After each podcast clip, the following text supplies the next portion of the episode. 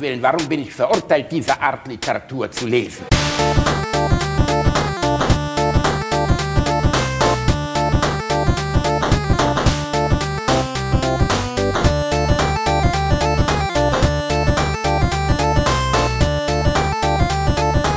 Ich lache niemals unter meinem Niveau. Lehrer hat's nicht leicht. Schon gar nicht, wenn er in der Mädchenklasse 10b unterrichten muss. Es gibt nur eine Möglichkeit, die Sexluder aus der 10b-Form durchrasseln zu bewahren. Sie zu ficken, dass es nur so klingelt. Oh Gott, Doch wehe, wenn die ungezügelten Gören erstmal auf den Geschmack gekommen sind. Es dauert nicht lange und die ganze Schule steht Kopf. Die Sexluder Ja. aus der 10b zeigt die Entwicklung jungfräulicher Schülerinnen zu wilden Nymphomaninnen. Da wird geleckt und sich heiß gefickt, ohne Rücksicht auf Kolbenfresser oder Herzinfarkt. Besorgen Sie sich das schweinische Fickspektakel noch heute in Ihrer Videothek. Schnell, bevor es zu spät ist und Sie nichts mehr von den triefenden Mösen abbekommen. Oh Gott, Reinhard. Die Sexluder aus der 10b. Nichts für Schlappschwänze und schwache Nerven. Sperma ist gefragt und zwar massenhaft. Lassen Sie die Mädchen nicht verhungern. Geben Sie ihnen das, was sie brauchen. Einen harten Prügel und eine anständige Eiweißspritze ins Gesicht. So wie es sich gehört. Also los. Die wilden Sexluder warten auf Sie. Besorgen Sie es allen. Oh Gott. Reinhard, ich habe im Zuge von Let's Dance vielen Leuten diesen Podcast empfohlen. Wie soll ich das tun? Mit einem, mit dem, Eine ordentliche, Sa eine ordentliche Ladung Sahne ins Gesicht, so wie es sich gehört. absolut, klassische Besorgen Situation, Sie das gehört. allen. Die 10b braucht den Prügel. Reinhard, allein, ich möchte jetzt nicht darauf hinaus, wie alt man in der 10. Klasse ist, okay? Nein. Ich finde das alles, Oh ich finde das, ich hoffe, ich hoffe, dass es um mehrfach hängen gebliebene Ja, Universitätsstudentin aus dem Ausland geht, die jetzt nochmal ihr Abitur nachholen wollen Ja. und deswegen nochmal in der 10. Klasse 30. sechs, Mitte 30 sympathische Frauen, die an der Abendschule nochmal das Abitur nachmachen, weil ihr Abschluss in Deutschland nicht anerkannt wird. Darum ja, ging es. Ja. Trotzdem, verfickte Scheiße, Remford. Wir können Thorsten, wir- da, wir- Thorsten ist schuld, der hat's geschickt.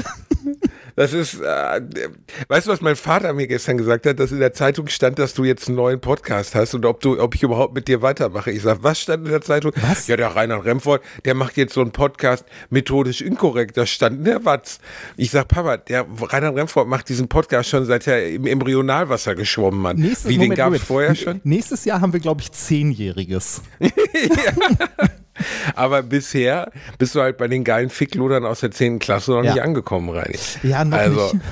Das ist, oh mein Gott, da hilft kein Herzinfarkt. Was für eine Scheiße, Remford, in Gottes Namen. Schnell in die Ja, Bibliothek, bevor zurück. sie alle weg sind. Da, bevor sie alle wechseln. Da ärgerst du dich, wenn du dann den Schlüsselanhänger, du willst gerade nach dem Schlüsselanhänger greifen und der schwitzige Typ mit der Nackenfalte und den schlecht sitzenden Toupet neben dir, der im Trenchcoat da steht und schon am Seibern ist, der greift schneller zu und dann kämpfst du mit ihm und den grünen Schlüsselanhänger, der, der Fickluder, wie ist die, wie ist die Show? Fickluder wie, wie aus der hieß das? 10b. Fickluder aus der 10b, natürlich. Also, natürlich, Fickluder aus der 10b. Ja, aber ich wollte den haben. Ach Mann, oh Mann. Ey, Man kann, man, also kann, man hätte- kann ja eine Watch-Party rausmachen. Eine Watch, genau, wir machen eine Watchparty. draus. Ich meine, wir haben ja über das Thema Videotheken öfters schon gesprochen. Ja. Ich war in meinem ganzen Leben nur einmal in einer ab 18 Videothek, also im hinteren Bereich, nach einem äh, Legwagon-Konzert mit meinen Freunden Frisi, Rob, Dennis und meiner Frau. Und ähm, wir waren erst, nee, wir waren, wir wollten zum Punkkonzert und dann hat sich alles irgendwie verzögert und daneben war noch eine der letzten Videotheken in Köln. Und dann sind wir da reingegangen und sind direkt straight in den ab 18 Bereich reingegangen. Und äh, wir haben da Sachen gesehen, äh, die findest du, also ich behaupte jetzt mal, wenn man in den Normalo, also sag mal, du gehst jetzt auf eine dieser anständigen Seiten, von denen mir mein junger Neffe, 18 Jahre alt und Profimasturbatant, irgendwann mal Pornhub erzählt oder sowas, ne? Pornhub, Pornhub, äh, X-Videos und so, kenne ich alles nicht, aber ne, du gehst da drauf. Ich behaupte mal, ein Großteil dessen, was dir dort angeboten wird, ist erstmal relativ klassisches Knitter, Knatter, Ficky, Ficky.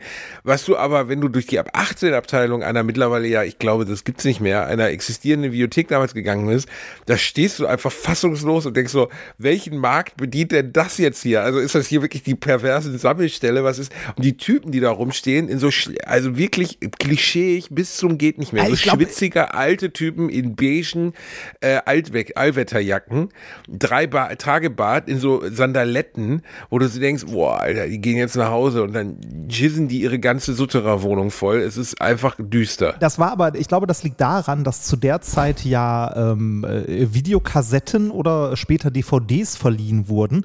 Und ähm, da waren ja immer ganze Filme drauf mit mehreren Szenen. Pornografie heute im Internet beschränkt, äh, beschränkt sich ja meist auf einzene Szenen. Äh, und das stimmt, die, die, Dialoge fehlen mir jetzt. Genau, ich kriege teilweise gar nicht die Sachzusammenhänge mehr hin. Das ist, ja, das sind ja. Momente, wo ich euch frage, warum sind die handelnden Personen denn jetzt einmal, einmal Feuerwehrleute? Die waren doch eben noch Polizisten. Gab es in der Zwischenzeit eine Umschulung? Haben wir was verpasst? Ist es jetzt, ist vielleicht die junge Frau jetzt in einer AB-Maßnahme und in einer sozial schwierigen Lage? vielleicht hat sie Hartz IV beantragt, ist nicht verlängert worden. Vielleicht hat sie einen Asylantrag laufen, man weiß es nicht. Das wird einem nee, alles das, nicht mehr das, erklärt. Das ist so wie Johnny Sins. Das sind einfach so Multitalente. Multitalente, ja. Das, das gibt ja dieses geile Bild von Johnny Sins, der Mann, der die Welt rettet und dann irgendwie ja. so, er ist Astronaut, ja. er ist Arzt, er, er ist, ist Polizist, er, er, ist, er, ist, alles. Ja. Wahnsinn und ein Schlauch hat er immer dabei. Ey, es ist, Reini, ich bin, es, du musst dir mal vorstellen, durch mein, durch mein Major-Engagement bei einer, einer deutschen Tanzveranstaltung, äh, werden wir jetzt riesig rein. Wir werden Massenpodcast. Und wir wenn jetzt sind Leute vorher auf, schon Massenpodcast. Ja, aber Eine jetzt, jetzt Massen von nicht per, aber Massen von nicht perversen. Was ich meine, bisher setzt ja unser Publikum aus den Leuten zusammen, die sonst in den FSK 18 Bereich gestanden haben. Ich mag unsere Und perversen Hörer. ich mag, mir, ich mir, mag hat, unsere perversen übrigens, Hörer. Auch. Ich weiß nicht, ob ich dir den mal gezeigt habe. Ich wollte den mitbringen zur nächsten Live-Veranstaltung, wenn wir mal wieder eine haben. Mir hat einer unserer Hörer, der wohl äh, Schreiner ist, einen riesigen ähm, Holzpenis zugeschickt, den man als Kerzenständer benutzen kann. Oh mein Gott. Das, wer, wer, wer, ja. Das, vielen Dank. Vielen Dank, ja, dass Reini jetzt endlich die neue Wohnung, the, the Rug tied the room together, hat man ja früher gesagt. Also, das ist vielleicht im Voll vom The Cock tied the room together, weil du befindest dich ja in einer neuen Einrichtungssituation. Ja. Und ich ähm, könnte mir vorstellen, dass vielleicht dieser, dieser Schwanz als, als Kerzenständer dem ganzen Raum auch was gibt, ne? Ja, ja, äh, macht Romantik. Ne? Also ich, ich sitze hier gerade in einer, ähm, vielleicht halt es auch, ich weiß nicht, wie gut meine Software bzw. das Mikro das wegbekommt.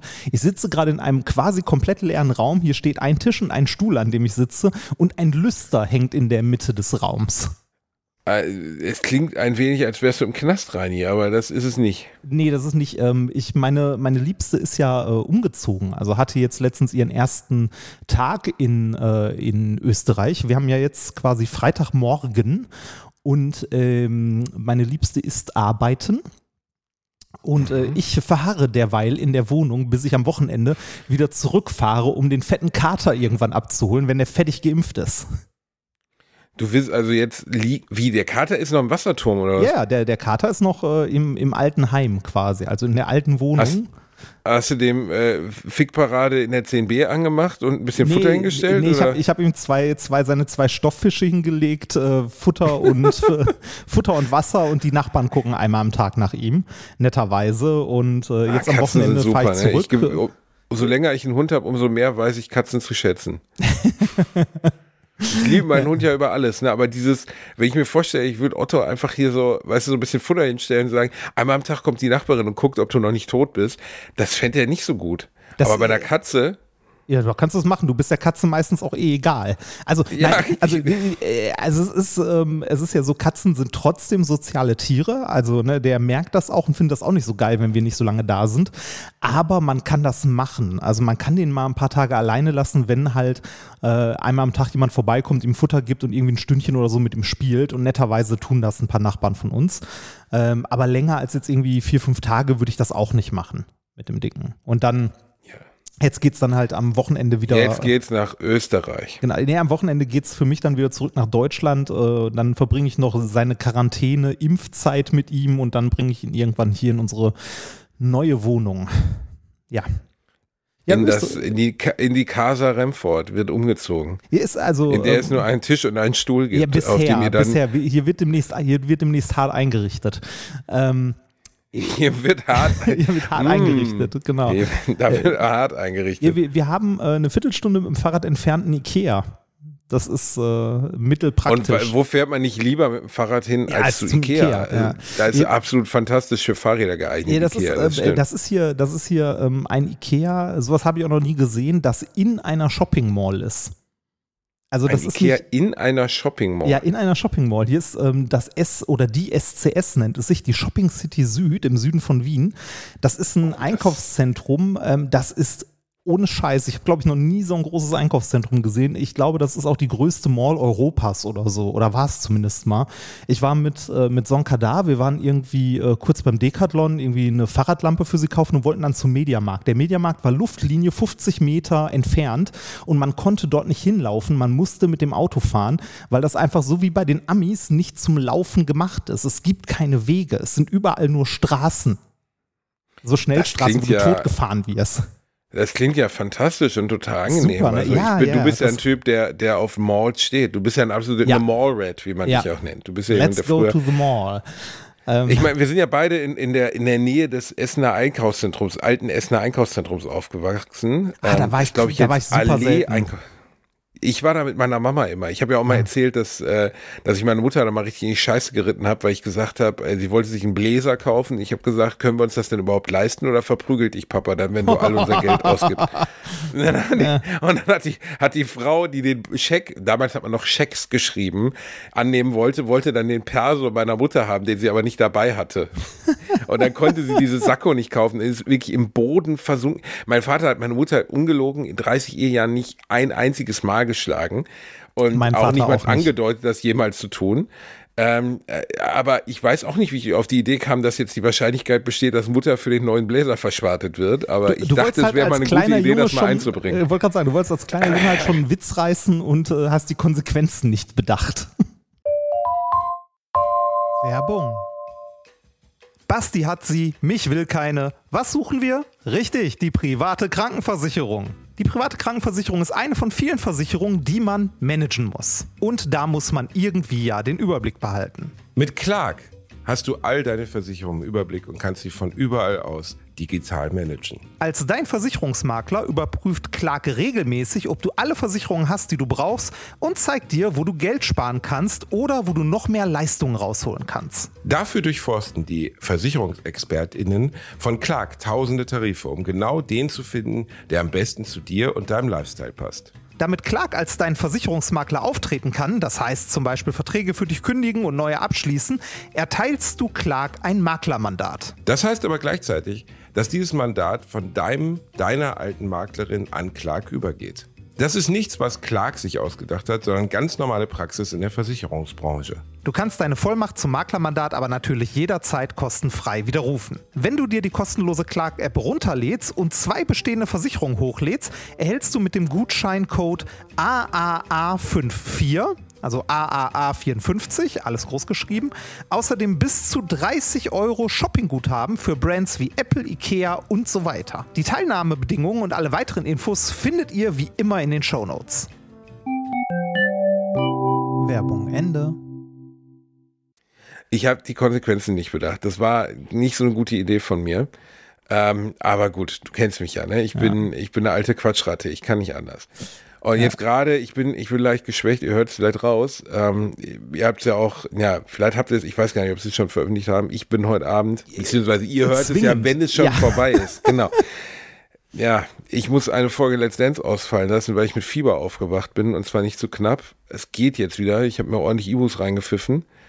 Ähm, aber ich bin nicht fit. Und ähm, das ist zwar doof, aber ich es ging einfach nicht. Und die Let's Dance ist zu anstrengend und zu lang, ähm, um das mal eben auf Fieber und mit Halsschmerzen und Nase dazu und allem zu tanzen. Und ja, dann habe ich mit der Produktion gemeinsam entschlossen, dass ich diese Woche aussetzen muss. Ah. Auch wenn es sehr schade ist, weil ich hatte ja dafür auch schon trainiert und ähm, ja, das ist dann irgendwie ziemlich verschwendete Zeit gewesen. Ich habe das gar nicht gesehen. Ähm, es sind ja auch mal Leute, äh, ich meine, bei der letzten ist doch jemand wegen Corona ausgefallen, ne?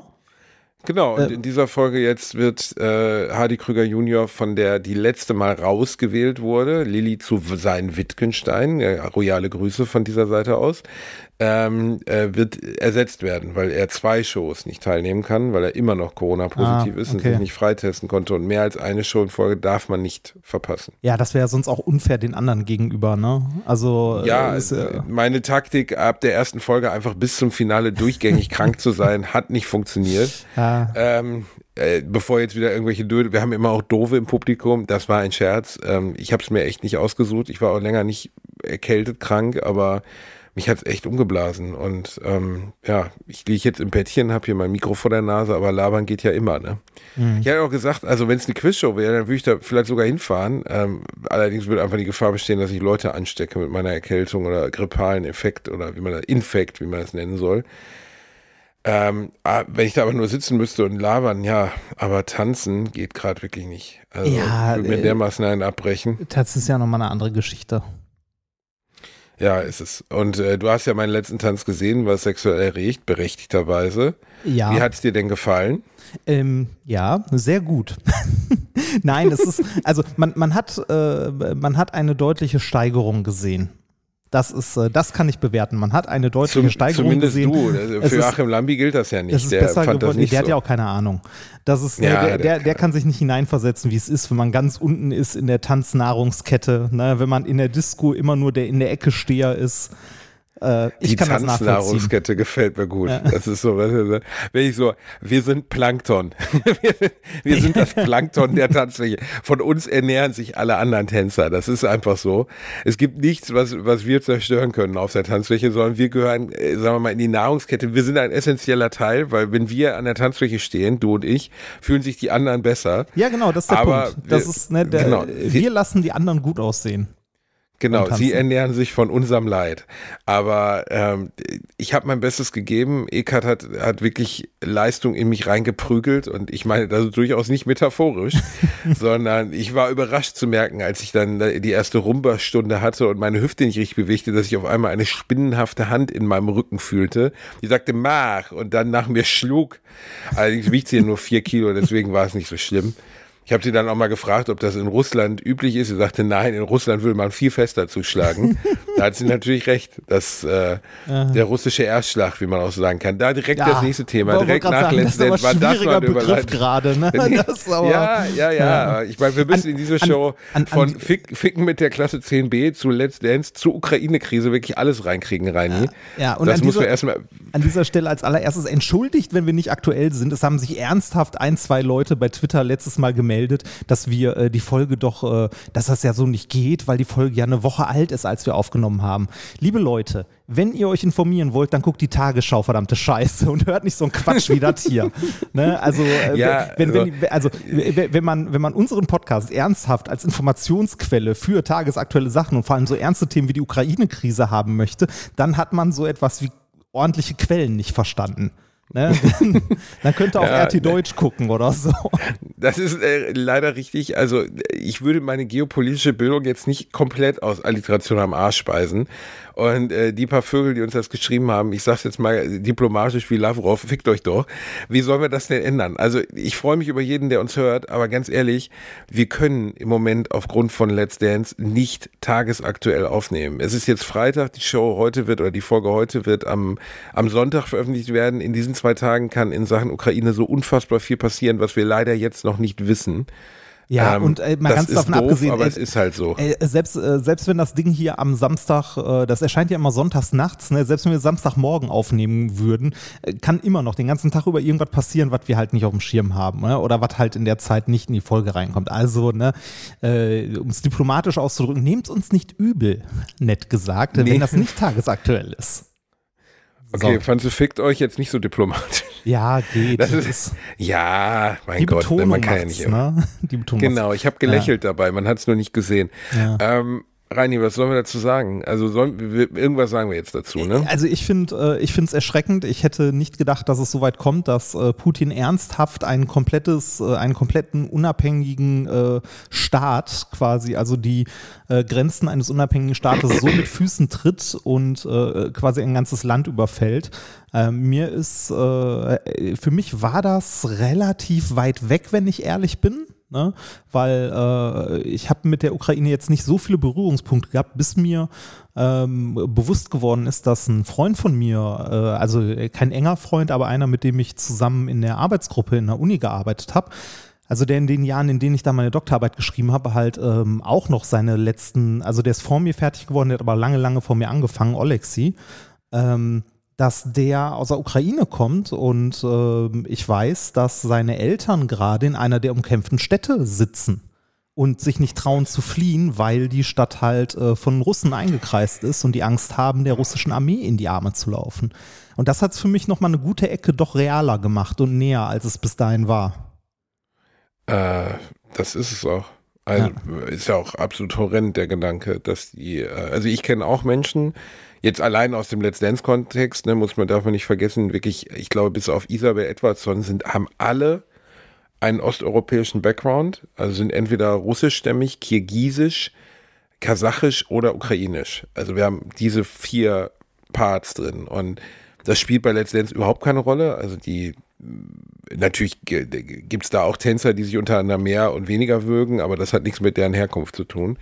Aber es ist schon seltsam, wenn man jetzt mit denen spricht und zum Beispiel Ekaterina ist ja Russin, kommt 300 Kilometer St. Petersburg, also 300 Kilometer von der ukrainischen Grenze entfernt, oh, ich aufgewachsen. Habe, ich habe auf Instagram, habe ich gesehen, äh, da hat sie sich zu geäußert, weil die wohl relativ viele böse Nachrichten bekommen hat. Ne? Da frage ich mich auch, wie dumm ist das denn bitte? Wie kann man denn jetzt einem, äh, also irgendeinem in der Öffentlichkeit, also irgendeiner in der Öffentlichkeit stehenden russischen Person vorwerfen, ihr zieht da in den Krieg? Das ist so, nein. Ne? Also äh, ja, das, das ist äh, also sippenhaft für Menschen aufgrund ihrer Nationalität ist immer lächerlich und in diesem ja. Fall erst recht. Äh, da hat ein kleiner Kreis von Mächtigen entschlossen, dass sie jetzt ihre Jugend mal in einen sinnlosen Krieg schicken wollen, nichts anderes. Ähm, plus, dass mir natürlich, ich hatte auch berichtete, dass die Berichterstattung ähm, in, in äh, Russland zumindest lange Zeit oder besonders im Vorlauf des Konflikts, Krieges äh, völlig anders war. Ne? Also, ist er ja immer noch. Da, das immer noch, aber mittlerweile wachen die Leute natürlich immer mehr auf, bekommen immer mehr mit. Also es gibt ja Wege, sie zu erreichen. Ne? Also Anonymous hat ja zum Beispiel ganz viel erreicht in der Hinsicht und so. Ähm, aber bisher war, war das, womit sie gestartet sind, war ihrem Land zu vermitteln, wir befreien die Ukraine und wir helfen den Separatisten. Und ja, äh, das ist der Wunsch der Ukrainer. Das fand ja. ich krass. Und das ist erschreckend. Ne? Also allein diese, äh, also was mich am meisten erschreckt hat, das habe ich glaube ich auch bei Bratwurst und Baklava schon gesagt, war als ba Habeck und Gabriel, Sigmar Gabriel in unterschiedlichen Interviews am gleichen Abend ähm, allen Ernstes die Formulierung Weltkrieg, Dritter Weltkrieg in den Mund genommen haben und Atomkrieg. Ja. Und das sind so Momente, wo du, ich bin kein sehr politischer Mensch, ähm, ich kenne natürlich das Personal und setze mich mit so einem Thema natürlich dann schon auseinander. Aber was man gesichert sagen kann, ist, dass bevor ein deutscher Politiker den Term Dritter Weltkrieg in, in den Mund nimmt, und zwar ohne danach zu lachen, ähm, das hätte ich nicht gedacht, dass ich das meine Lebenszeit mitbekomme. Nee, und auch, auch gehofft, nicht. dass ich es nicht mitbekomme. Ich, ich hätte auch und nie gedacht, dass, äh, dass äh, eine Form von kalter Krieg wieder so hochkocht, wie es jetzt gerade ist. Also, dass es so Reibereien irgendwie zwischen Ost und West gab, ja, aber nicht, dass es so, äh, dass jetzt eine Partei, also in diesem Fall ne, Russland beziehungsweise die russischen Machthaber, halt einfach mal ein unabhängiges Land überfallen, weil es eventuell NATO-Mitglied werden möchte oder so. Ne? Also äh, Russland sagt ja auch, oder die russische Führung sagt ja auch, dass die NATO sich immer weiter Richtung Osten ausgebreitet hat. Und so, ja, ähm, wenn man sich das rein historisch mal anguckt, stimmt das. Ne? Also die, die NATO ist halt immer weiter Richtung Osten gewandert. Aber wenn du da ein unabhängiges Land hast, ne, wie, also man kann doch nicht einer, also einem unabhängigen Land verbieten, in irgendein Militärbündnis einzutreten oder nicht. Ähm, natürlich nicht. Ähm, ich glaube, also ich kann mir auch, ich kann mir nicht vorstellen, dass selbst Putin das nicht weiß. Also, dass das am Ende des Tages Unrecht ist, was er da begangen hat. ne? Und aber dass die Kosten-Nutzen-Rechnung für ihn zumindest zum ersten Punkt so war, dass er gesagt hat, okay, sie wollen die Ukraine und die Ausweitung, also erstens die Ausweitung der NATO und dass die Ukraine in die EU kommt, ähm, so dringend stoppen, ähm, dass die Risiken, die damit verbunden sind, nämlich von mir aus eine weltweite Teilung und ein neuer kalter Krieg es ihnen wert sind. Ich kann mir jetzt nicht erklären, wie man das ernsthaft aufs Spiel setzen kann, wie man den Frieden, den wir in Europa haben, aufs Spiel setzen kann. Ähm, ich glaube, er hat wirklich nicht damit gerechnet, dass es unisono weltweit eine solche Schmähung dieses Vorgangs geben würde. Also ich glaube, er hat gedacht, dass es ähnlich wie bei der Krim laufen würde, mhm. dass die Leute sich abwenden und dann sagen, ja gut, ist nicht cool, aber in einem halben Jahr sprechen wir nicht mehr drüber. Aber er hat, da hat er, glaube ich, wirklich, und ich glaube, er hat auch gedacht, dass, dass die prorussischen Kräfte in der Ukraine größer wären. Ich verstehe ähm, ehrlich gesagt nicht, warum man, also das wäre schon schlimm genug gewesen, aber warum die nicht nur die Separatistengebiete quasi anerkennt. Äh, also die haben sie ja anerkannt, das haben wir ja letztes Mal schon gesagt, aber weiß ich nicht, meinetwegen die mit der russischen Armee besetzt und äh, in Anführungszeichen befreit, das wäre schon schlimm genug gewesen, äh, aber warum die direkt die komplette äh, Ukraine überfallen, äh, kann ich ehrlich gesagt nicht ganz nachvollziehen. Also die, äh, die Erzählung aus der russischen Ecke, ähm, also beziehungsweise vom Kreml ist ja äh, wirklich, also sind ja wirklich so Worte gefallen wie entnazifizieren. Ne? Also äh, ja, das ist natürlich wirklich Hanebüchen. Also das ja. ist ja völlig abstrus.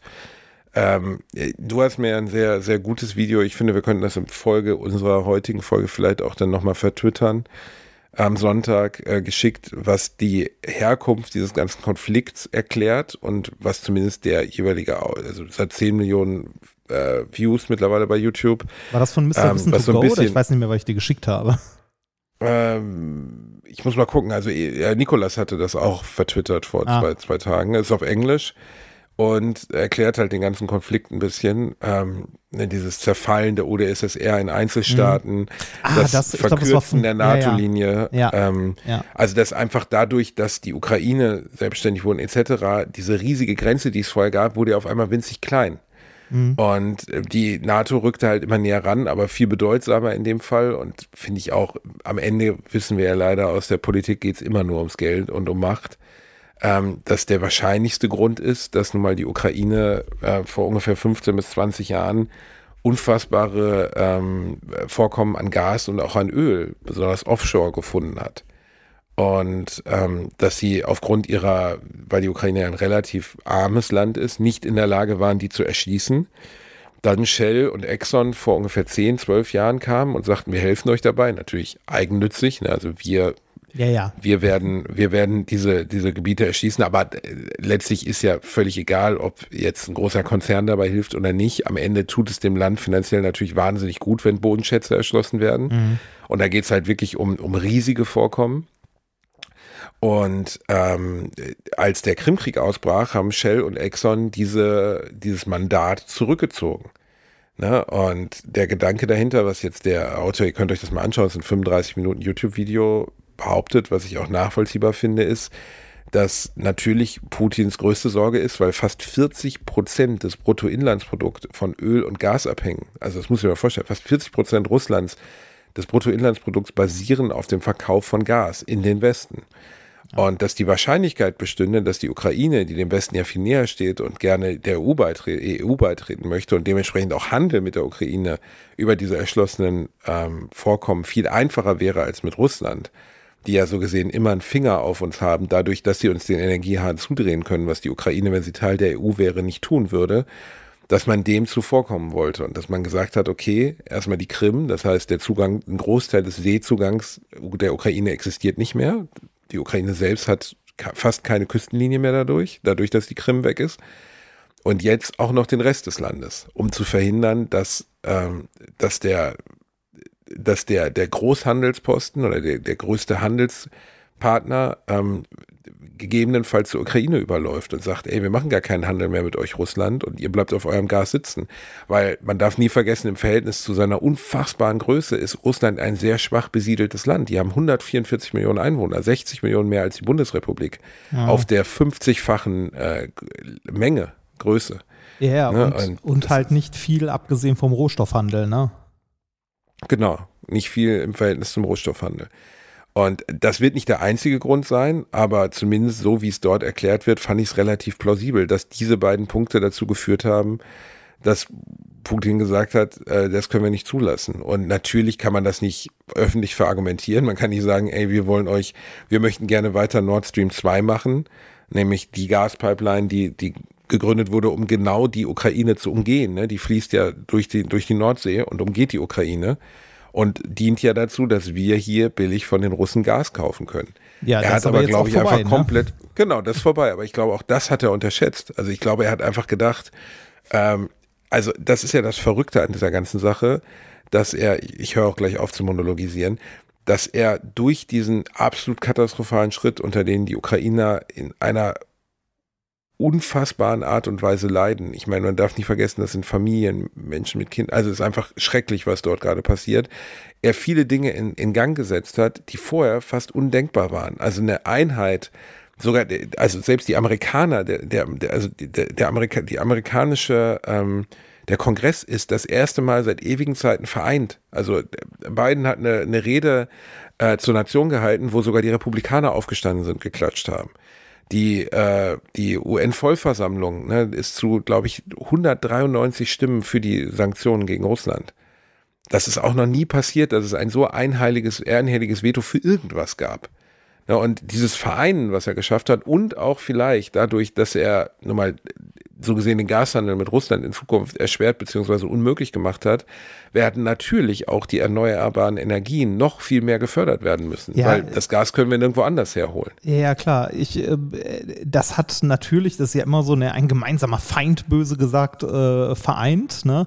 Ähm, ich weiß aber nicht, ob das, äh, also das ist, man kann positive Aspekte sehen, wenn man sie sehen möchte. In Summe ist es aber natürlich alles äh, ein riesiges Desaster. Ne? Also alleine, ja, also jetzt, jetzt mal ganz von der, von der Tragik äh, der persönlichen Schicksal und so in der Ukraine abgesehen, ähm, die, die weltpolitische Lage hat sich einfach mal gefühlt irgendwie weiß nicht, 60er Jahre nicht, zurückgedreht. Ja, genau, so 30 Jahre zurückgedreht. Also, ähm, dass man sich plötzlich äh, wieder Gedanken darüber macht, zum Beispiel, dass wir in äh, Deutschland 100 Milliarden in die, äh, in die Bundeswehr pumpen wollen. Ne? Also, puh, Weiß ich nicht. Also ja, nat natürlich verstehe ich den Gedanken, dass man, ähm, dass man eine wehrhafte Armee haben möchte und so gerade in diesem, ähm, äh, ne, also in diesem Kontext.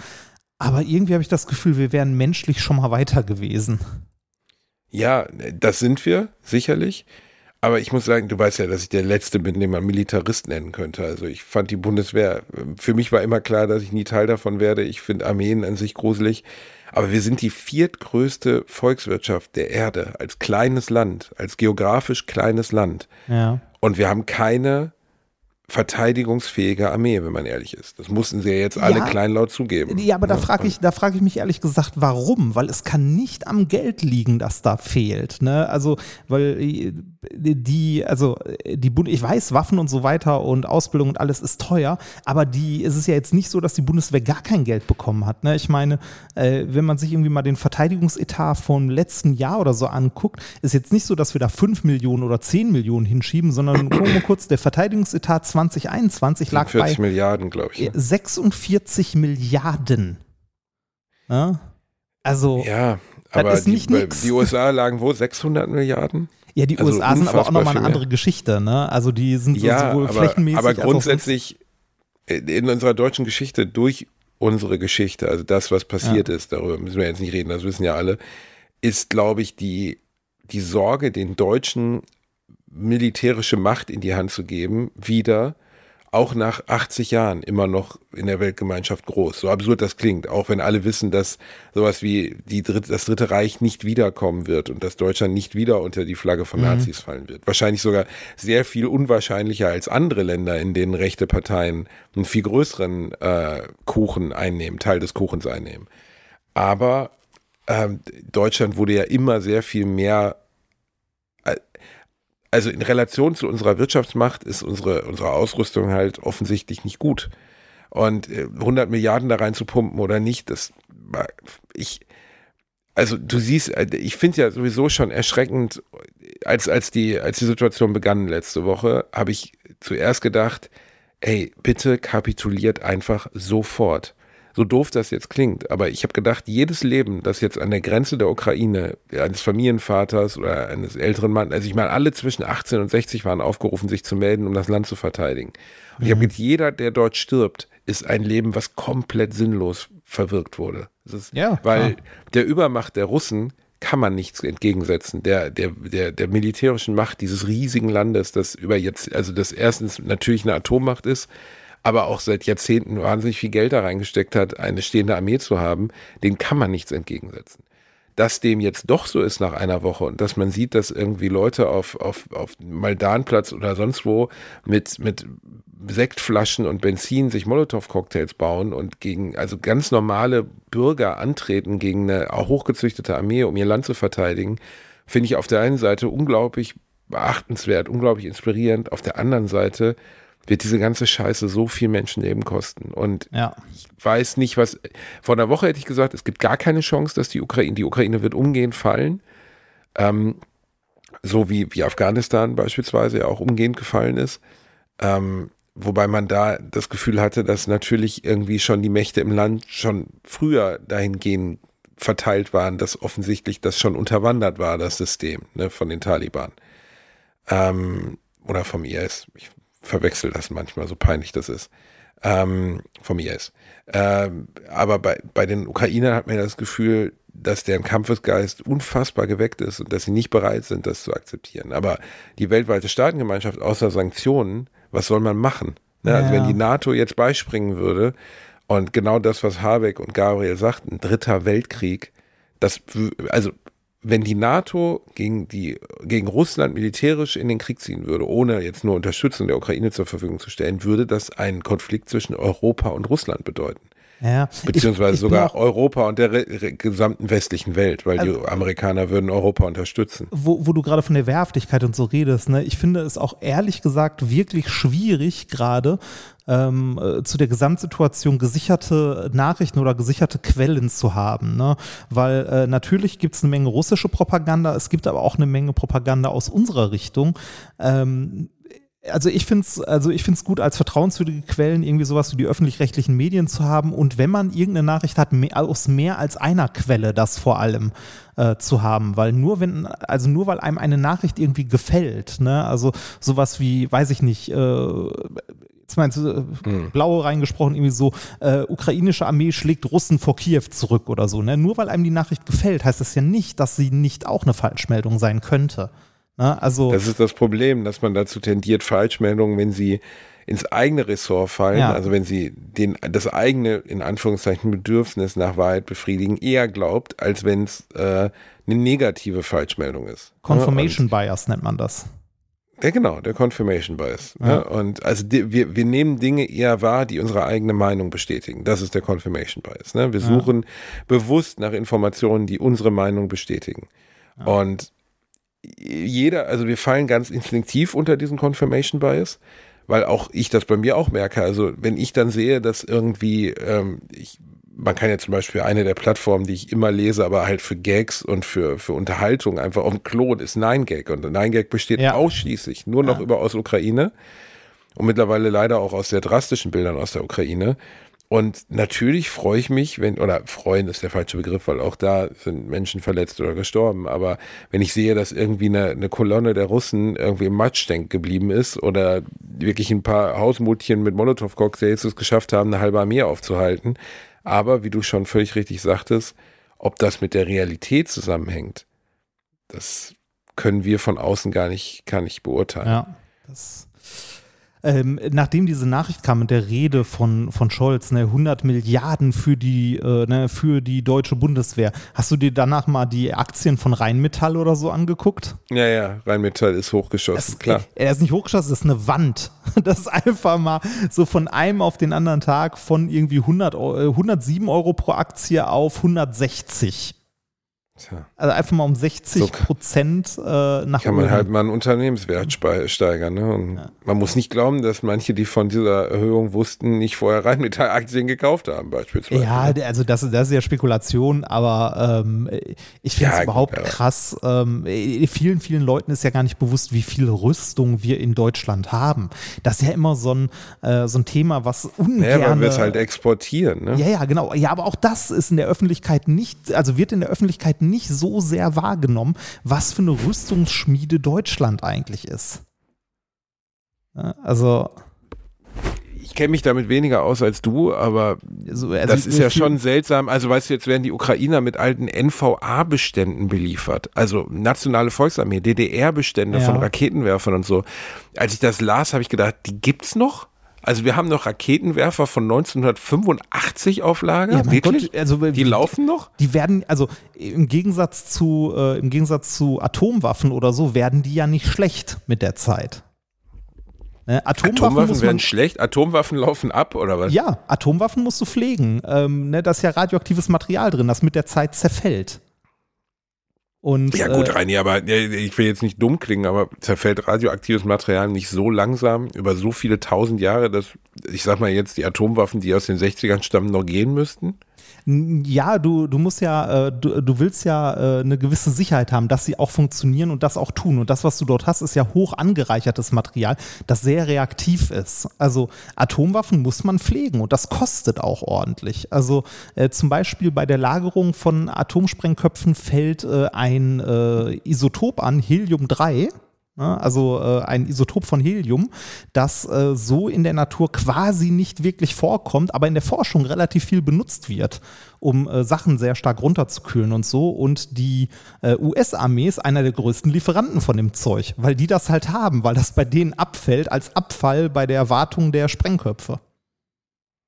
Ach, wie schön. Ja, dann lohnt schön, sich das ne? ja, ja, so ein paar Sprengköpfe aufzubewahren. Ja, das Hast nennt man Hause nachhaltiges, in der Tupperdose. Genau, das nennt man nachhaltiges Recycling, ne? Also.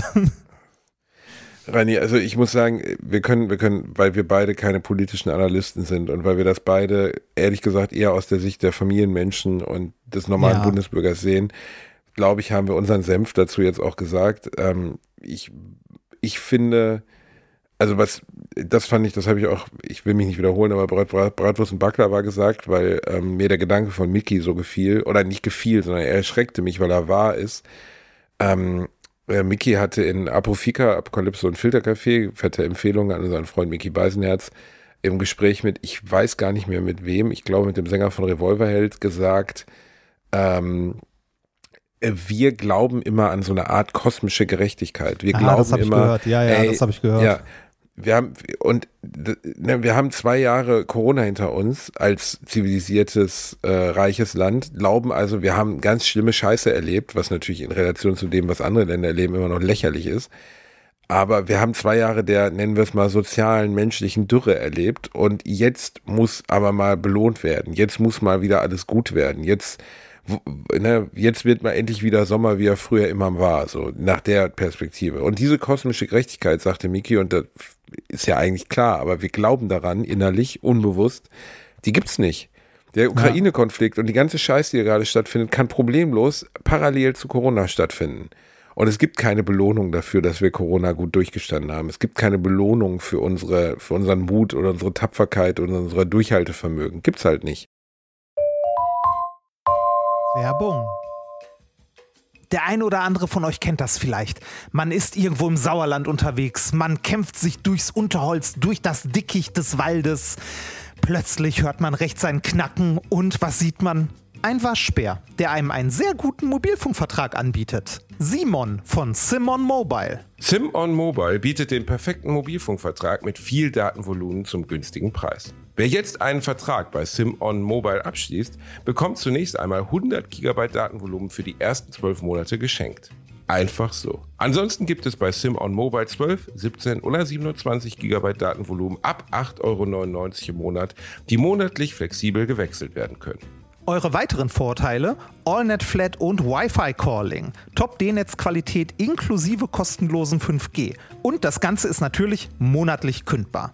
Für alle Neuen, wer jetzt auf simonmobile.de oder in der App mit dem Code AMARSCH2, alles groß geschrieben, am Arsch und dann eine 2 abschließt, bekommt die ersten 12 Monate monatlich 2 GB on top. Aber Achtung, das Angebot gilt nur bis zum 13.05.2024. Alle weiteren Infos findet ihr auf simon.link slash alliteration am A und in unseren Shownotes.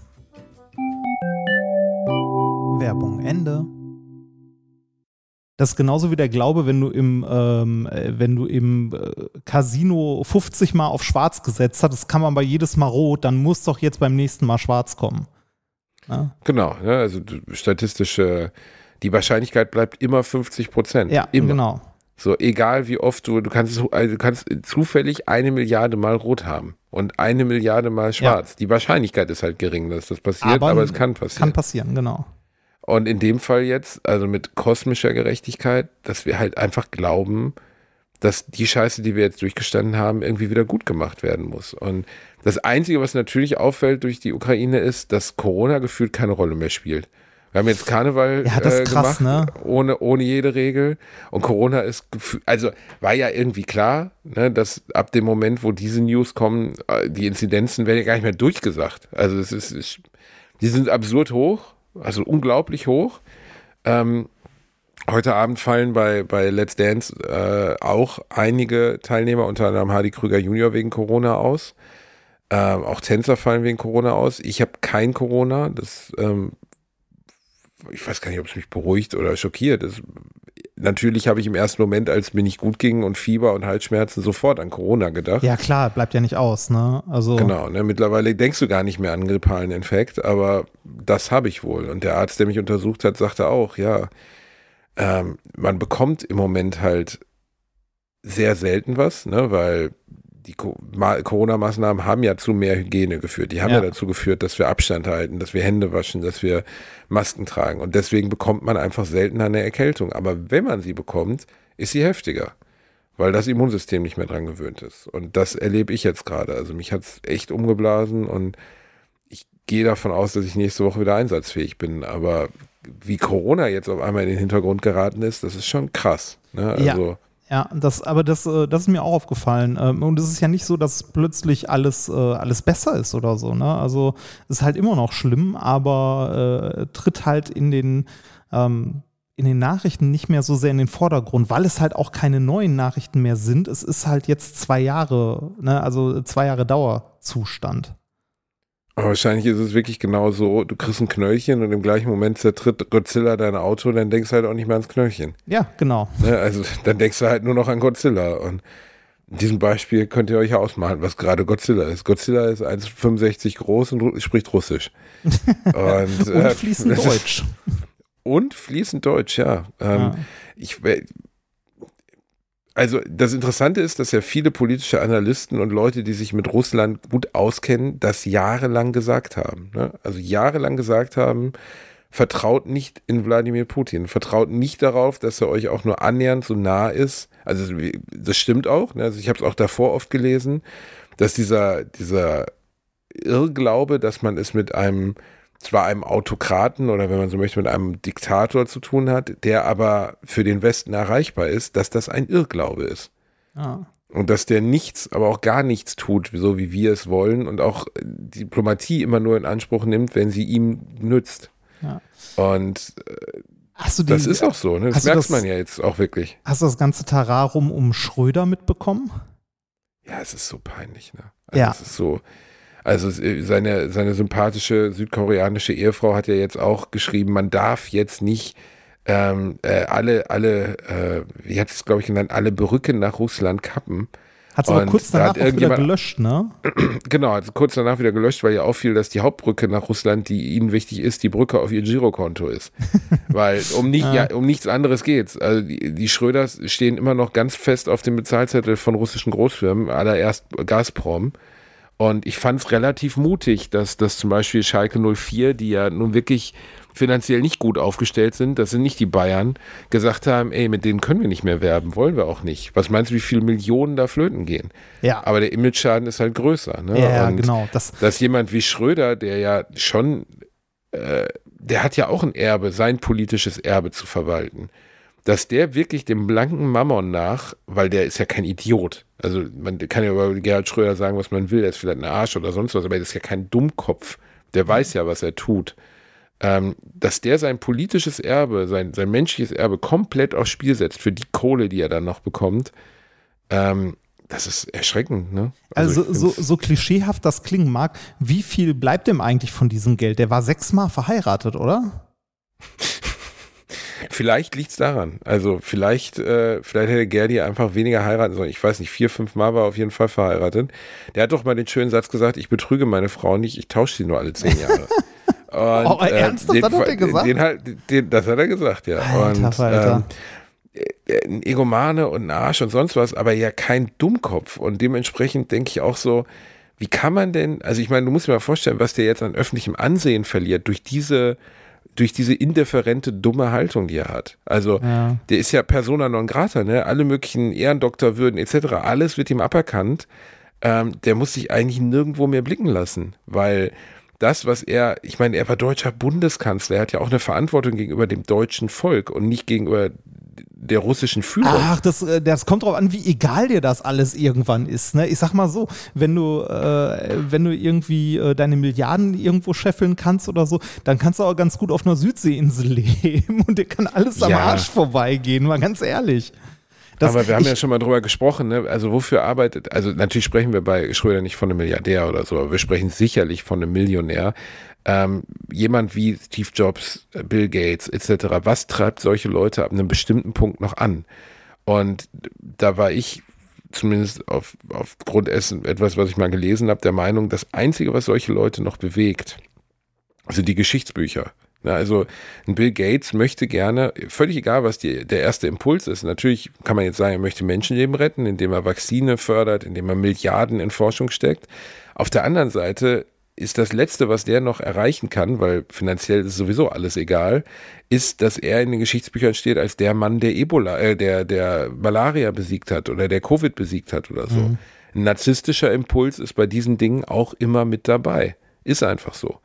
Und äh, bei einem Schröder denke ich so, der muss doch auch für sich denken, er lebt vielleicht noch zehn Jahre, ähm, möchte er nicht lieber ein Andenken hinterlassen wie ein Helmut Schmidt, wo die Leute, der sicherlich auch fehlerhaft war und äh, arrogant oft in vielen Situationen und so, aber wo die Leute heute noch nachweinen und sagen, ey, Helmut Schmidt, so ein Kanzler müsste es mal wieder geben. Ja, aber war der Moment nicht schon verspielt, äh, nachdem äh, Schröder nach äh, seiner Bundeskanzlerschaft halt quasi so direkt da die Tür zu ins Auto und bei Gazprom wieder ausgestiegen ist? Also.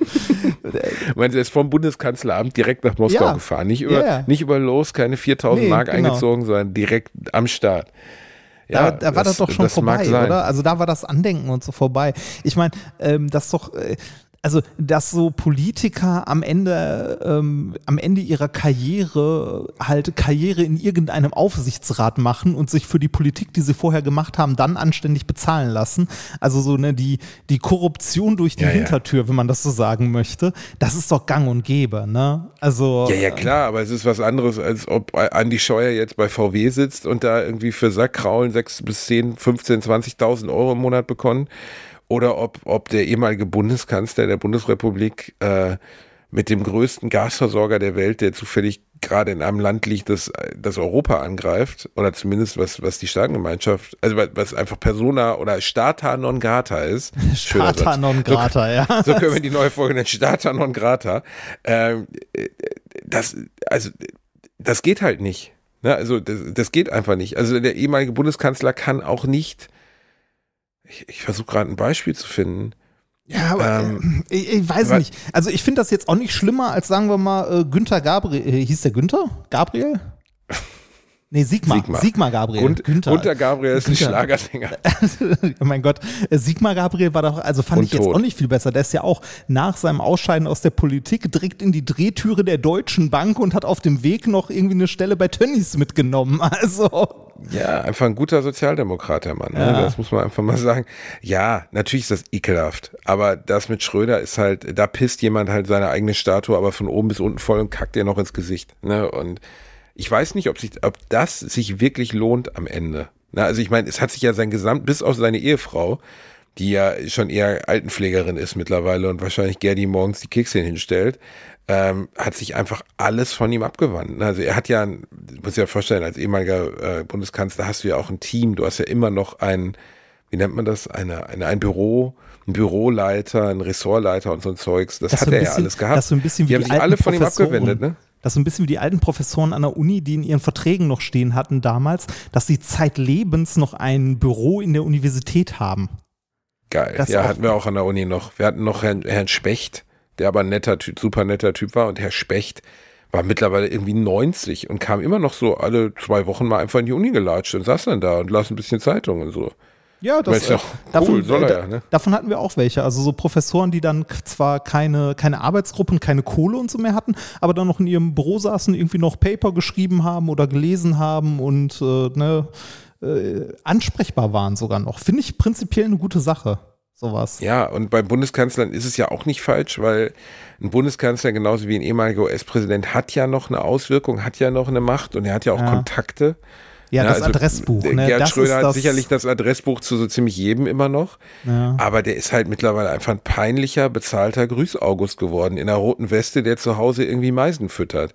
Ja. Und wie, wie jetzt ein Staatsmann wie der sich zu, bei dieser Sache nicht abwenden kann und sagen kann, das, was Russland dort tut, ist grundfalsch, das ist mir unerklärlich. Das ist, ähm, aber wir werden es nicht herausfinden und äh, er, am Ende geht es um sein Erbe, nicht um unseres. Und ah. letztlich auch eigentlich scheißegal, was er denkt. Also, ne, das zeigt ja nur, dass man, ja, es zeigt immer wieder, wie erschreckend das ist, was für Menschen man mal vertraut hat. Oder ja. ne, man hat ja Schröder nun mal ein Land anvertraut. So. Und schon relativ schnell nach, also ich meine, denk an die Konferenz mit Merck, oder nicht Konferenz, sondern die Talkshow, wo er am Tag, am Wahlabend und oh Gott, das war schlimm. Dachte, sie, sie glauben doch schlimm. nicht, dass sie Bundeskanzlerin der Republik Deutschland werden. werden. Ja, da lassen wir schlimm. doch die Kirche mal im Dorf. Das war so, schlimm. Okay, ich glaube, Gerdi hat gekokst. Ich weiß nicht. Also vielleicht, vielleicht muss er nochmal nachgucken, wie das mit Wahlen so richtig ist und vielleicht gefällt ihm, vielleicht haben ihm danach Wahlen auch nicht mehr gefallen. Der hat gedacht, er geht einfach mal in ein Land, in dem Wahlen keine, keine Rolle spielen. Hast du übrigens, schön, bevor wir das Thema Ukraine abschließen, das muss man einfach nochmal sagen, der russische Außenminister Außenminister äh, Lavrov hat eine Rede vor der UN gehalten oder vor der UN, glaube ich, behaupte ich jetzt mal, wo er per Video zugespielt wurde. Und äh, da haben ja ganz viele oder fast der gesamte Saal hat den Raum verlassen, was auch berechtigt ist, weil na, also den Lügen, die er jetzt verbreitet zur jetzigen Zeit, den muss man nicht mehr glauben. Ähm, und die Rechtfertigung für das, was sie da tun, die muss man auch als Europäisches Parlament nicht wahrnehmen oder nicht, nicht also das muss man einfach, mhm. ist einfach scheiße. Ähm, wo, wo ich jetzt, genau, wo ich dachte, ähm, das krasseste war, dass er damit anfing und dann haben sie ihn irgendwann stumm gestellt, wo ich so dachte, das hat er jetzt nicht wirklich gesagt, dass äh, die Delegierten offensichtlich nicht eins der wichtigsten Menschenrechte kennen, nämlich das Recht zur freien Bewegung. Das also, dass man zu, zur freien Bewegung war, also Free Movement, also dass man in der Lage ist, überall hinzugehen, wo man hingehen möchte. Und da habe ich gedacht, ja, aber doch nicht mit Panzern. Also ja, klar, klar kannst du in Ukraine, kannst du da mal einen schönen Urlaub machen, kannst du auch ein Schnittchen holen oder so. Aber du kannst doch nicht sagen, ja, also entschuldigen Sie, dass ich jetzt gerade mit einem Panzer in Ihrem Vorgarten stehe, aber ich habe einfach das Recht zur freien Bewegung genutzt. Das hat er wirklich gesagt. Und denkst so, also jetzt wird's, das ist Satire. Das ist, kann ja nicht sein Ernst sein. Also du kannst ja nicht ein Land überfallen mit, mit militärischen Kräften und dann sagen, ja gut, ich habe jetzt eigentlich nur mein Recht zur freien Bewegung genutzt. Ja. Also wir befinden uns ja in dem Bereich, wo du so denkst, ist das jetzt, also bin ich ja, irgendwie bei ist, Monty Python Silly Circus oder nee, so? Das ist, einfach, das ist einfach komplett abwegig. Ne? Du kannst ja auch, du kannst ja auch nicht irgendwie in die falsche Richtung auf die Autobahn auffahren und sagen so, ja, es ist mein Recht auf freie Bewegung. Ich möchte halt ja. hier in die andere Richtung fahren. Kann ich ja nichts für, dass die anderen das anders. Also ich ja. habe erst gedacht, das wäre ein Witz oder übersynchronisiert, aber das hat er wirklich gesagt. Und das war dann spätestens der Moment, wo wirklich der Rest des Saals dann auch gegangen ist, weil dann muss man halt, ja, ne, also ja. alles an äh, Rechtfertigungen etc. Was glaub, du kannst ja mal eine Prognose aussprechen. Was glaubst du, werden die nächsten Wochen bringen, Reinhard? Boah, finde ich ganz schwierig. Also finde ich wirklich schwierig. Ich glaube, dass sich, ähm, dass sich der Kampf in der Ukraine so schlimm es ist, aber ähm, ich glaube, dass sich das ziehen wird. Ich glaube nicht, dass die Russen das, äh, also dass die russische Armee es schafft, das zu überrennen. Ähm, ich glaube, dass sich das ganz, ganz schlimm ziehen wird und ähm, ja, das, ich finde es super schwer einzuschätzen, äh, was auf der Weltbühne quasi passiert. Aber äh, ich glaube, für, für Putin gibt es keine Exit-Strategie. Ne? Also Nee. en, entweder, entweder macht der die Ukraine böse gesagt komplett platt oder halt nicht. Ne? Also, Also ich glaube, dass die Option zum Rückzug, die gibt's halt nicht. Also Ja, genau. das, das im eigentlichen Sinne, das da, da ist, glaube ich, auch das Selbstverständnis der Russen einfach, das wäre die absolute Kapitulation, zu sagen, wir haben Fehler gemacht und wir gehen jetzt mal wieder nach Hause und entschuldigen uns bei allen, das, das ist kein Grundschulhof, ne? Das Ab- funktioniert halt nicht. Was ich mir vorstellen könnte, wäre, äh, also ist jetzt auch sehr unwahrscheinlich, aber dass äh, Putin vielleicht ähm, äh, intern gestürzt wird. Ja, also man sieht ja jetzt schon, dass also auch ein Großteil des, äh, der, des russischen Volkes auf den Straßen ist und äh, also jetzt nicht, aber da sind wir wieder bei den Medien, ne? Also welche Medienberichte glaubt man? Ähm, aber es gibt ja durchaus äh, innerhalb von Russland, äh, trotz der ganzen Propaganda und äh, Berichterstattung, ähm, eine Menge Leute offensichtlich, die irgendwie auf die Straße gehen und diesen Krieg stoppen wollen. Richtig, wir können halt überhaupt nicht beurteilen, wie viele das sind. Ne. Und äh, man darf auch nie vergessen, aus meiner Sicht, also ich finde den Begriff Helden immer schwierig, weil das ist sowas Glorifizierendes, aber Ja, ja, ja, wer ja. sich in diesem, nein, aber wer sich in diesem Land traut, sich mit einem Plakat auf den Platz zu stellen und gegen den Krieg zu äh, positionieren oder gegen den Krieg zu, zu demonstrieren, ähm, der hat Eier, ne, weil das, äh, wir leben, die leben halt nicht in einer Meinungsfreiheit. Die leben Ja. halt nicht in einer Situation, wo du auf einem Platz gegen die Regierung äh, demonstrieren darfst. Und äh, das, erschreckend, oder? Also, ja, das. Äh, ja, hast du, ähm, hast du mal die, äh, also was ich erschreckend finde, sind so äh, unter anderem Politiker gerade ähm, äh, von der AfD, natürlich, von der man es erwartet hat, aber auch äh, so sowas wie äh, die gute Frau Wagenknecht, ähm, die jetzt pro-russische Propaganda verbreiten. Hast du das mitbekommen, so auf Twitter und so? Erschreckend, ja. Also, Ja. ja, ganz schlimm. Ja, ich meine, gut, man muss nicht so tun, als wäre Sarah Wagenknecht nicht schon immer eine durchgeknallte Kommunistin gewesen. Ja, also ist ja. so. Also ist ja einfach eine Irre. Ähm, eine Irre, die, die für ihr Alter noch ganz flott aussieht und deswegen mal eine Talkshow darf. Aber an sich muss man ja nichts, also nichts, was Sarah Wagenknecht in den letzten zehn Jahren gesagt hat, war nicht beknackt. Und ähm, äh, ja, also jeder, der jetzt pro-russisch ähm, sagt, dass das irgendwie zu rechtfertigen wäre, was da vor sich geht, hat halt nicht mehr alle am Zaun. Ja. So. Ähm, Also äh, Russland ist ja jetzt auch durch die Sanktionen weitgehend, sag ich mal, von der westlichen Welt ähm, äh, ausgeschlossen. Ne? Also äh, stand ja alles im Raum, ne? von SWIFT bis hin zu äh, Lufträume sind gesperrt. Ähm, die ja, Frage, also die Sanktionen sind ja extrem. Ne? Das Ja, die muss man- Frage ist, also wie sehr alles, trifft dich was geht, das? haben sie gemacht. Ne? ja, wie, wie, ja. wie sehr trifft dich das, wenn du, äh, weiß nicht, zum Beispiel gute Beziehungen zu China hast?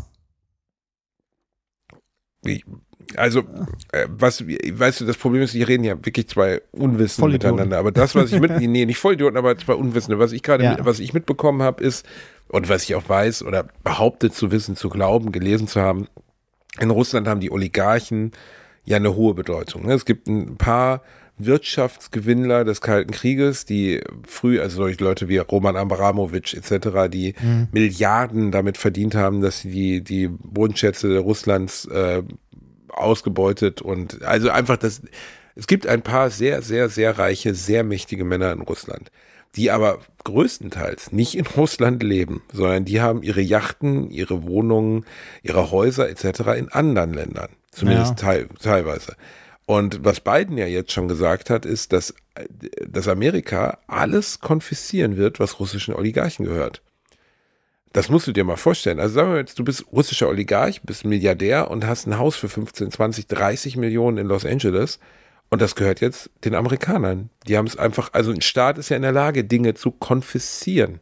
Ja. Da gibt's auch keine, da kannst du auch nicht mit einem Anwalt kommen, so, ne? Und da, das ist ja nichts anderes, als denen, sagen wir mal, einen Finger in eine schmerzende Wunde zu drücken und zu sagen, so, jetzt guck mal, wie sehr euch das ärgert, dass wir euch gerade euren Besitz hier bei uns wegnehmen, weil das können wir als Land. Ähm, und jetzt geht man zu eurem obersten Häuptling und sagt dem, dass ihr das alles gar nicht wollt, was er da gerade macht. Ich glaube, das ist eine der wenigen Szenarien, die ich mir vorstellen könnte, ähm, die wirklich, also auf Putin haben, glaube ich, nur sehr wenige Menschen Einfluss. Ich glaube aber, dass diese super, super Reichen und Einflussreichen in seinem Umfeld durchaus was bewegen können. Und wenn die merken, es geht ihnen an den Arsch, auch solche Dinge wie SWIFT, also sie können keine Überweisung mehr machen, sie haben teilweise keinen Zugriff mehr auf ihr Geld. Mhm. Damit kann man sie, glaube ich, echt treffen. Ja, ich, äh, ich bin da leider auch zu wenig drin, um das beurteilen zu können, genauso wie du. Ähm, ich habe bei, bei Superreichen, die irgendwie äh, nicht an ein Land gebunden sind, auch immer so ein bisschen das Gefühl, ähm, so, das sind Weltbürger sozusagen. Ne? Also, wenn denen in den USA halt alles beschlagnahmt wird, dann scheißegal, dann ziehen sie halt weiter nach Mexiko oder sonst wohin. Ja, also das kann ich dir sagen, unterschätzt nie den Sinn für Geld. Reich kommt von behalten. Ja, ne? und ja. Ähm, die Superreichen sind im seltensten Fällen die, die man umgehen können, nicht mehr superreich zu sein. Sind in seltensten Fällen deren gesamte Identifikation, deren gesamte Persönlichkeit basiert auf diesem Label. Und wenn du denen wirklich Schaden zufügen willst, dann gehst du an ihr Geld und dann gehst du an ihren Besitz, weil das ist das, worüber sie sich definieren. Klar werden die, also auch Amerika ist nicht in der Lage, einen russischen Multimilliarden-Oligarchen äh, mittellos zu machen, weil der wird sein Geld so gut verteilt haben.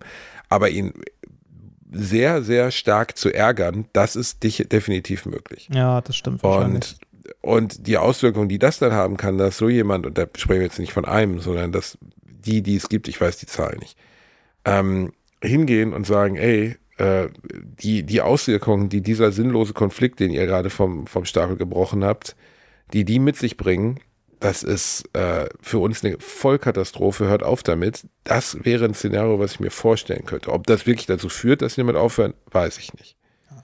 Aber Reini, eine Sache muss ich kurz noch sagen, ja. weil ich gerade genau in dem Moment, ich kriege sehr viele Nachrichten über Instagram und äh, auch sehr viel gequälte Scheiße. Und gerade kam mal wieder was rein. Äh, ein Mann namens Terry B. schrieb mir mit äh, vier Followern auf Instagram und ohne Profilfoto verstehe überhaupt nicht, warum Sie ihr und Ihr Kollege Meester nur oberflächliche und belanglose Tanzbilder posten, als wäre alles super. Während zwei Stunden von hier Männer, Frauen und Kinder im Bombenhagel sterben. Oh. Geschmackloser geht's nicht. Mal drüber nachgedacht, auch Stellung zu beziehen? Überhaupt nicht soll es sein. Oder müssen Sie auf Ihre russische Tanzpartnerin Rücksicht nehmen, die ein Putin-Fan ist? Oh, boah. boah. Ohne Scheiß, ne? Du liest sowas. Ich würde am liebsten, ich würde einfach ehrlich, hinfahren und würde ihm einmal, ich würde, also, nur weil ich es anmaßend fände, mich jetzt hier mir ein blaues T-Shirt und einen gelben, gelben Rucksack zu kaufen und mich jetzt hier hinzusetzen und Love and Prayers abzusetzen ja, das und das nicht bei Instagram poste für Likes. Ja, also ich habe mich bewusst entschieden, auf meinem Instagram-Profil außer eine einzige Nachricht, die ich einmal hinterlassen habe, ähm, wo ich meine, als es aber ganz frisch war mit der Ukraine, wo ich was dazu gesagt habe, weil Let's Dance da gerade anfing, das davon freizuhalten, weil ich möchte nicht meine Anteilnahme mit dem Leid dieser Menschen mit Likes verknüpfen. Ich finde das unmoralisch. Ich kotze, wenn ich Promis sehe, die jetzt irgendwie in, in, mit einem Herzchen auf dem Oberteil in, in ich finde es unauthentisch und ich finde es unglaubwürdig. Wenn man was Gutes tun will, dann soll man Sachen unterstützen. Ja, ähm, wie zum Beispiel. Das hängt nicht von, ja, ich hätte nämlich da auch einen Vorschlag, ja. Ja, dann, dann schieß mal los. Mein Freund Philipp äh, äh, kümmert sich gerade um, ähm, also mit um die Ukraine-Hilfe Lobetal. Das ist eine Kirchengemeinde, die ähm, also eine Stiftung, die sich darum kümmert, so viele Sachen wie nur möglich in die Ukraine zu bringen. Und das Problem ist, die Leute spenden fast nur Kleidung. Ja. Und Kleidung gehört nicht zu den Dingen, die, also natürlich wird auch Kleidung benötigt, aber das ist ein bisschen so wie bei allem anderen. Kleidung ist, also deswegen wird auch viel vom Roten Kreuz, was du da in diese Container wirfst, geschreddert, weil es einfach zu viel ist. Ja, die Menschen schmeißen nicht mehr nicht. weg als Kleidung. Genau. Also das, was er mir schreibt, ist, Sachspenden sind Bettdecken, Fließdecken, Schlafsäcke, Matratzen, Kissen, Bettwäsche, Handtücher, Hygieneartikel, Medikamente, haltbare Lebensmittel wie Konserven, Mehl, Nudeln, Reis, Wasser in PET-Flaschen, Hüllen für Sandsäcke, Kevlarwesten, Helme. Gut, Kevlarwesten hat keiner, aber ne, das sind die Dinge, die man wirklich benötigt.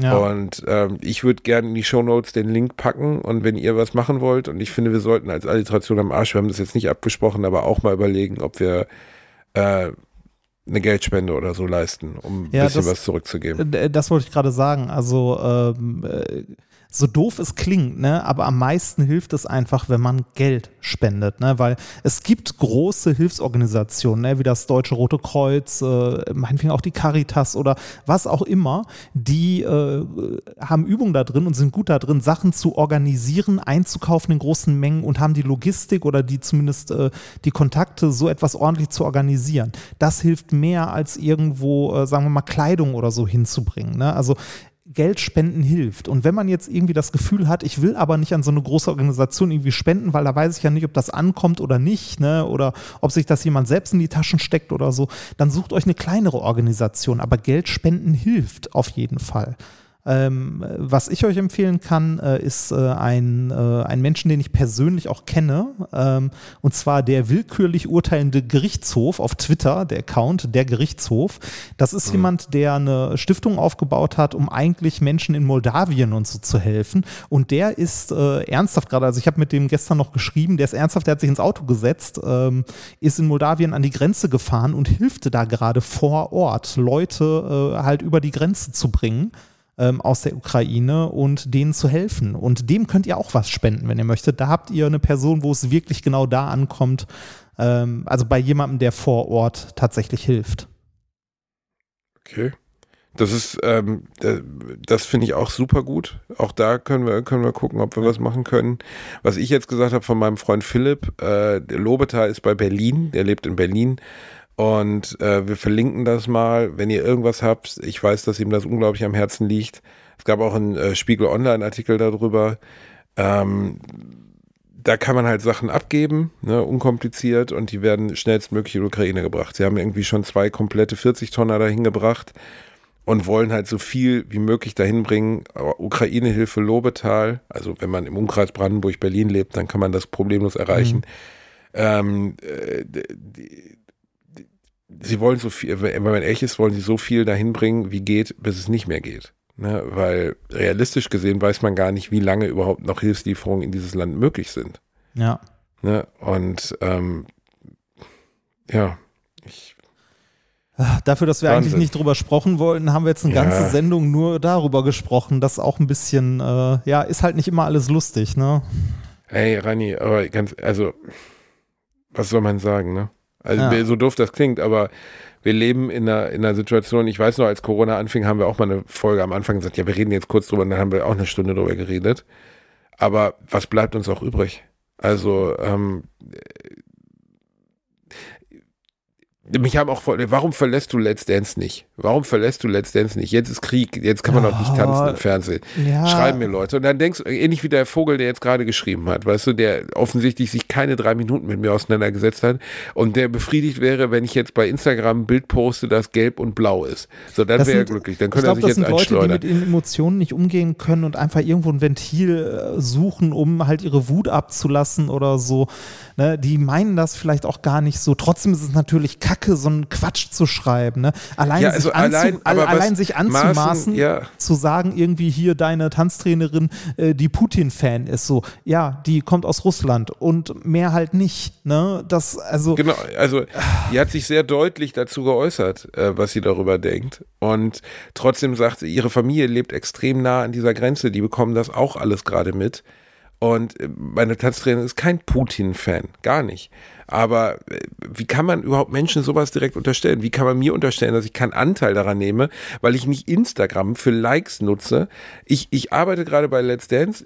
Gut, heute ist nicht, weil ich krank geworden bin, aber grundsätzlich bin ich bei Let's Dance und um Leute zu unterhalten. Und ob ich jetzt heute Abend oder nächste Woche äh, abends tanze, wird am Ukraine-Konflikt einfach nichts ändern. Gar ja. nichts ob Menschen zu Hause sitzen und sich ein bisschen Zerstreuung finden, während sie von mir aus RTL mit Let's Dance gucken oder irgendwas anderes, wird an der Ukraine nichts ändern. Kein Menschenleben wird dort geschont werden und es wird auch kein Elend dort verhindert werden dadurch.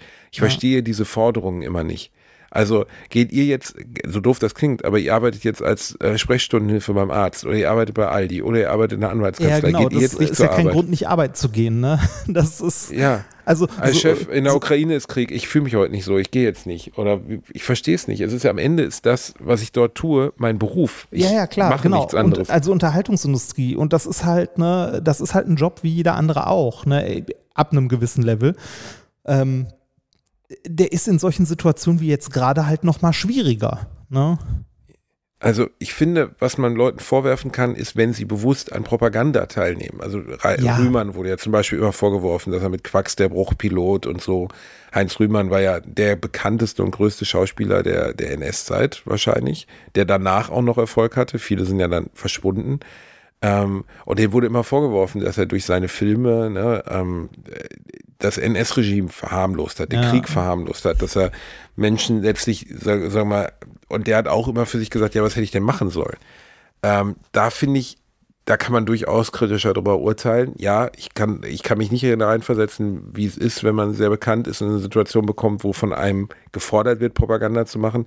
Aber wir machen durch eine Tanzshow keine Propaganda, weder pro-russisch noch kontra, gar nichts. Wir machen einfach nur klassische Unterhaltung. Mhm. Und die findet halt weiterhin im Fernsehen statt.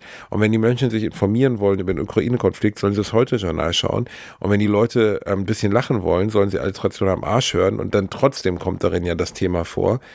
Ich, ich verstehe immer nicht, wie man einfordern kann von anderen, irgendwie, du musst das jetzt lassen, weil das und das ist jetzt so das hat für mich keinen gemeinsamen Bezug zueinander. Wenn ich mich nicht mehr so fühle, dass ich das, also wenn ich das Gefühl habe, ich kann im Fernsehen die Menschen nicht unterhalten, ich kann meinen Job nicht machen, weil ich bin so betroffen von dieser Situation, dann lasse ich es auch. Aber ich musste auch schon andere, sehr viel privatere und sehr viel schwierigere, für mich privat schwierigere Situationen mhm. in Einklang bringen mit meinem Job. Also aufzutreten am Tag, in dem meine Mutter gestorben ist, war alles andere als einfach. Ja. So, natürlich bin ich abends auf der Bühne gestanden und habe gedacht, wow, was mache ich denn hier gerade? Aber ich habe einfach gedacht, ich kann diese es waren damals, glaube ich, 1500, 1800 Menschen nicht enttäuschen. Das kann ich nicht tun. Ja, und, und ist, äh, es ist ja auch, also das, das haben uns ja auch viele Leute, ähm, äh, also wir kriegen ja nicht nur so Schwachsinnskommentare wie den von gerade, sondern ganz, ganz viele liebe Nachrichten auch. Und mir haben auch ganz viele liebe Leute äh, geschrieben, dass, äh, dass es gut tut, irgendwie ein bisschen Ablenkung zu haben, ne? Oder was an was anderes zu denken oder mal wieder lachen zu können, jetzt, wenn die Nachrichten halt, egal welches Nachrichtenportal du gerade aufmachst, alle immer nur scheiße sind, ne? Ähm, das ist halt, also ist halt schön, wenn das, wenn das geht. Äh, nebenbei, kleiner Funfact zu Heinz Rühmann. Wusstest du, dass der aus Essen kam? Ja. ja. Das war mir Rühmann nicht bewusst. Die Eltern haben doch, das Hotel doch. Handelshof geleitet am Hauptbahnhof. Kein Witz. Da habe ich letztens noch drin gepennt. Ja, das gibt es ja nicht mehr. Also da ist ja jetzt eine, irgendeine Kette mhm. drin, ähm, aber das Gebäude gibt es noch, ne? Aber da ist ja jetzt irgendwie so eine Kette, das war ja mal so ein, so ein Edelhotel, in dem damals auch immer. Äh, aber direkt am Hauptbahnhof das. Ja, genau, das direkt am Hauptbahnhof, äh, wo, wo drauf steht Essen die Einkaufsstadt, was auch damals. Genau. Ähm, Lustig. Das gehörte der Familie Rühmann. Ja, die haben das geleitet, genau. Bis es insolvenz ging. Ähm, okay. Äh, da ist ja der FC Bayern auch immer abgestiegen, wenn die gegen Schalke gespielt haben und so. Das ist ja lustig. Okay, ja, das, das ist jetzt wirklich Fun Fact.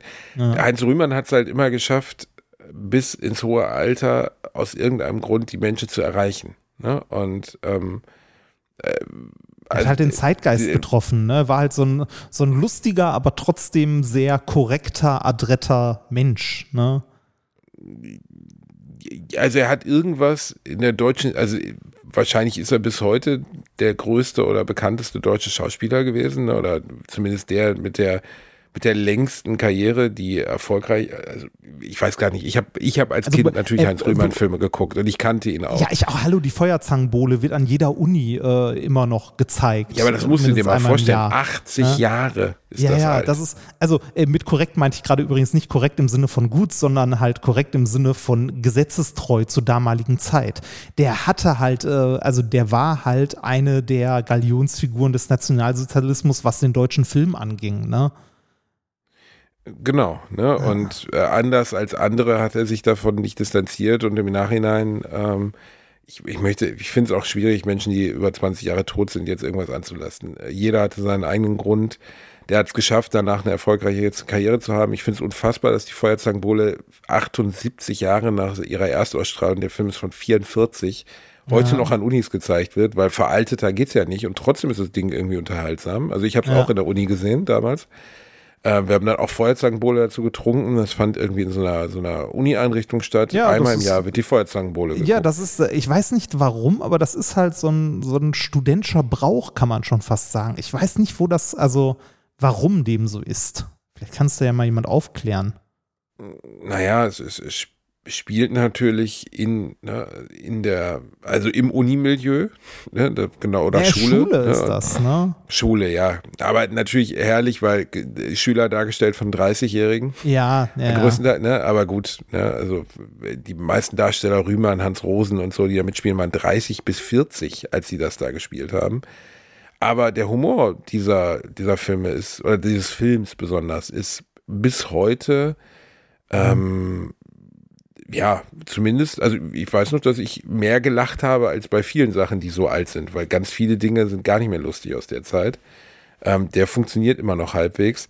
Aber Rühmann als Person hat es geschafft, also ich habe, ich kannte jemanden, der mit dem mal gearbeitet hat und der war wohl ein sehr, sehr, sehr schwieriger Mensch, aber er hat es geschafft, das Publikum das nicht fühlen zu lassen. Ne? Und bis heute immer noch, ich glaube, Platz eins der beliebtesten Deutschen, 25 Jahre nach seinem Tod. Wow. Irre, ne? Reini, da wollen wir ja hin, dass eines Tages gesagt wird, Ja, die dieser beliebtesten Podcast damals. Und dann wird, werden die ersten fünf Minuten der heutigen Folge eingespielt und dann sitzen die Leute da und müssen erstmal, brauchen erstmal Hilfe. Ja. Ah, Reini, das war eine, war eine schöne, aber auch schwere Folge Ja. Alliteration am Arsch. Ähm, möchtest du zum Abschied unseren Zuhörern noch irgendetwas sagen? Ich überlege gerade, äh, es ist schwierig, was da irgendwie was anzu, äh, anzuknüpfen, was, äh, was nicht sehr traurig ist. Aber ich habe, nee, ich habe nichts. Ich glaube, ich möchte dazu einfach nichts sagen. Ein Song? Ein Song. Oh Gott, ein Song wird auch schwierig, aber ähm, weiß ich nicht. Ich, ich, hab, ich glaube, ich glaube auch Song wird schwierig. Ich Okay. weiß es nicht. Dann verzichten wir heute auf einen Song, bevor wir beide Ja. anfangen, Imagine zu singen.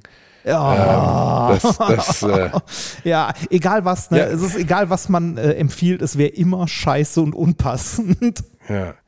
Ja, aber ich meine, weißt du, als die Corona-Krise anfing, haben ja ein paar prominente, weltweit bekannte prominente Wonder Woman, Gal Gadot und so in ihren Villen äh, Imagine in die Webcam gesungen und sind dafür auch massakriert worden. Na, also du hast das Gefühl, eigentlich kannst du nicht viel richtig machen in solchen Nee. Situationen. Ne? Du- Es kann dir, also du kannst halt immer in Fettnäpfchen treten, ne? ohne es zu wissen. Also, und dir kann auch immer was falsch ausgelegt werden und so. Also, es ist immer sehr schwierig und irgendwie die große äh, Solidarität zu zeigen, ne, wie du schon gesagt hast, da hat auch niemand was von. Ne? Ich meine, wir müssen nicht darüber reden, dass das halt alles Kacke ist. Ne? Das ist jetzt nicht äh, irgendwie die große Erkenntnis, die wir in die Welt hinaustragen müssen. Dafür muss nur einmal kurz das ZDF oder die Tagesschau oder sonst was anmachen und du weißt so, ja, ist Kacke. Ne? Also, Ja, genau, genau das ist es. Und ich weiß auch nicht, warum die Welt von meiner Meinung abhängt. Also der Mann, der mir Tut sie geschrieben hat, was ändert das denn in seinem Leben, wenn ich jetzt sage, oh Tut Mann. Ukraine, richtig Wenn- kacke. Was, wir sagen können, ist, wenn ihr könnt, also wenn ihr könnt und in der Lage seid, äh, spendet irgendwo einen Fünfer oder so, ne? verzichtet auf den Cappuccino auf dem Weg zur Arbeit, schmeißt irgendwo einen Fünfer in den Hut oder wenn ihr das nicht wollt oder könnt, dann, weiß ich nicht, äh, nehmt euer Pausenbrot und wenn das nicht gegessen habt, drückt das dem nächsten Bettler in der Hand. Tut einfach was Gutes und seid nett zu den Menschen um euch rum. Das tut schon viel, ja. Und wenn ihr gucken wollt, schaut mal nach äh, www.lobetal.de, die Stiftung. Da könnt ihr auch mal gucken. Vielleicht äh, habt ihr ja Sachen, lebt in Berlin und wollt ein bisschen was loswerden und könnt Menschen helfen, ob es jetzt Geld ist oder halt Sachspenden. Die freuen sich auf jeden Fall. Das war Alliteration am Arsch und ähm, nächste Woche bin ich wieder auf dem Tanzparkett versprochen. Ich küsse eure Augen, passt auf euch auf. Reini Bär küsst auch eure Augen, ne? Machst du das, Reini Bär? Ich lecke nur. Mach mal einen Doppelschmatzer. Mach, mach mal einen kleinen Doppelschmatzer. Ich will einen Doppelschmatzer von deinen süßen Zuckerlippen hören. Ekelhaft. Wir haben euch lieb, passt auf euch auf, bleibt gesund und wir sind raus. Ich habe gelacht, aber unter meinem Niveau. Der 7-One-Audio-Podcast-Tipp. Hallo, ich bin Felix. Und ich bin Tim und gemeinsam sitzen wir einmal die Woche gemütlich nach. Genau, aber ihr fragt euch vielleicht, warum hört ihr uns gerade? Das hier ist eine kleine Werbung für unseren eigenen Podcast. Tim ist gerade unsere Chance, die Zuhörer zu überzeugen, dass sie auch mal bei uns reinhören. Ja, deswegen bei uns auf jeden Fall die Top 10 Network Marketing Deals, die ihr 2023 auf jeden Fall in Angriff nehmen solltet. Und äh, Gutscheincodes für.